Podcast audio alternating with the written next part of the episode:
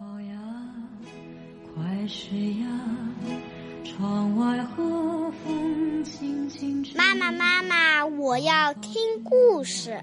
嗯，宝贝，你想听什么故事呀？我要听。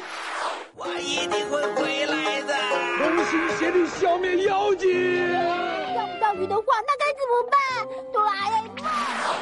好好好，妈妈呀，来给你找一找。各位大朋友们、小朋友们，你们好，欢迎收听今天的《一千零一夜》，我是睡衣哥哥。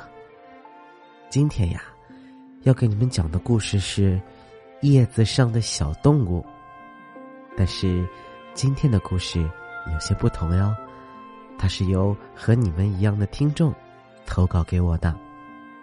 那么，我们先来听一下吧。叶子上的小动物。从前，有一位很有才气的艺术家，他非常喜欢在叶子上画画。天气晴朗的日子，他总是背上他的画板、画笔还有颜料，去树林里散步。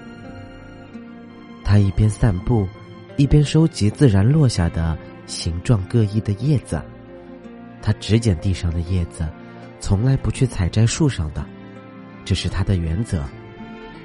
他喜欢观察自然界的小动物们，然后把观察到的小动物们画在那些叶子上。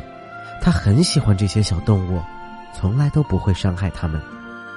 有一次，艺术家在树林里看到一只小松鼠，这只小松鼠胖嘟嘟的，腹部的毛是深红色的。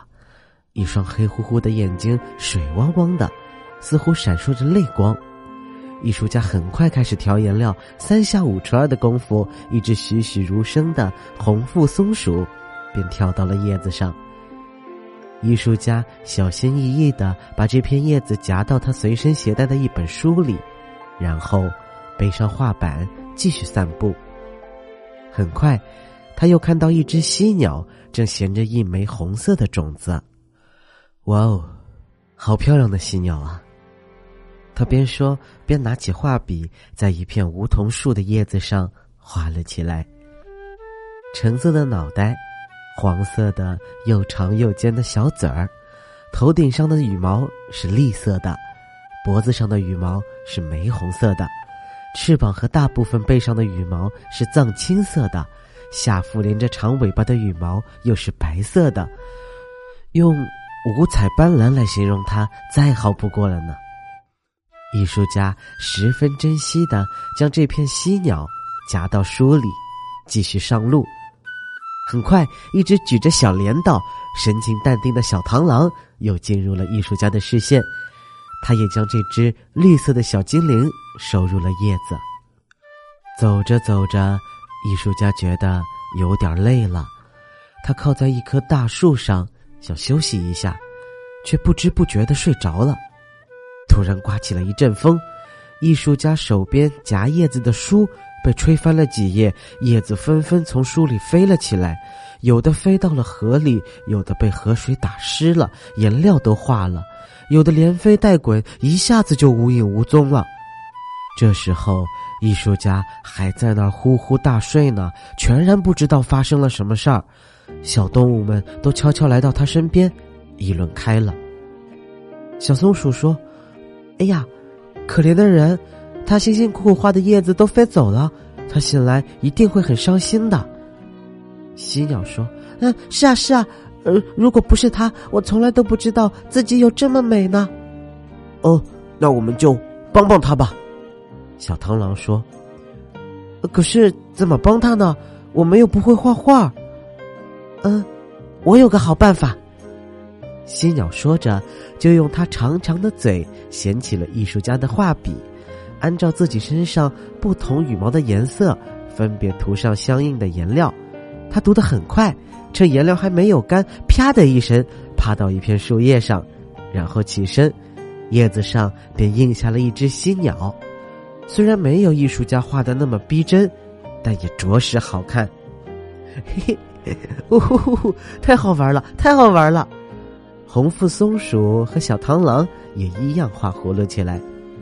红腹松鼠用画笔沾了很多颜料来涂抹自己的肚子，就这样，他们很快把自己印到了树叶上。这时候，树林里的其他小动物也出来看热闹了。很快，树叶上又多了一只猫头鹰、一条小蛇、一只蜥蜴，还有一只小瓢虫。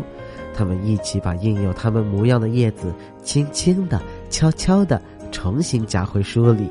又一起搬来一块大石头压在书上，然后呀，各自开心的回家洗澡去了。